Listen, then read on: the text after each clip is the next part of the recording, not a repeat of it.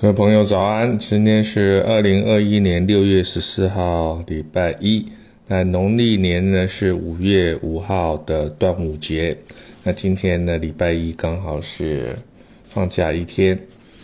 那我们上呃昨天呢谈到的末日众生相的 Part One，那今天继续讲 Part Two。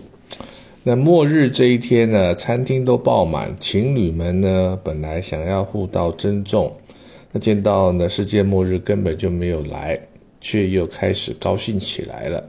难怪超餐厅的老板呢总希望各种末日呢的预言呢最好是每五年呢谣传一次，那人们呢就为了要彼此道别呢的餐厅啊生意会非常好。那不论如何呢，他们餐厅的生意呢，总是会因为人们心中的恐惧了来了去了，那带来很多意想不到的好业绩。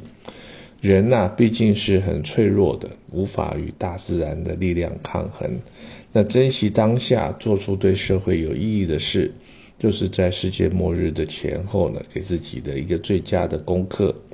那有人因为深信世界末日一定会到来。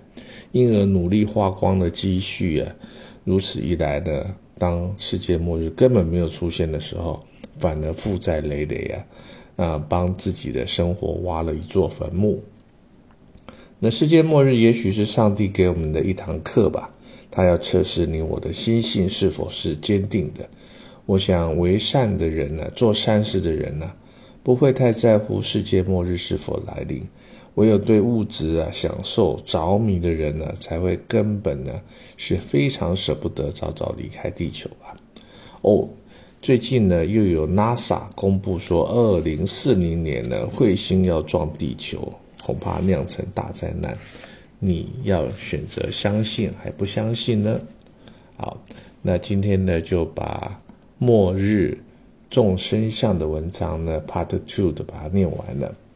那可是呢，当下呢，一年多，我们对于这个 COVID-19 新冠肺炎呢，整个席卷全球啊，造成百年来人类的最大的一个灾难我们还是心存心存的一种戒慎恐惧啊，因为大自然的反扑啊，人类呢必须要学习谦虚啊。那当然，如果疫苗能够在往后几个月呢施打。我们很相信的，台湾一定会很快的恢复到昔日的一个啊工作啊忙碌的状态。当然，整个人类的社会、工业、商业的发达，也一定要考虑到其他的物种、生物啊啊环境啊啊整个大自然的平衡啊啊不要有太多太多的啊耗尽了整个地球的资源。这也是一种重要的形式。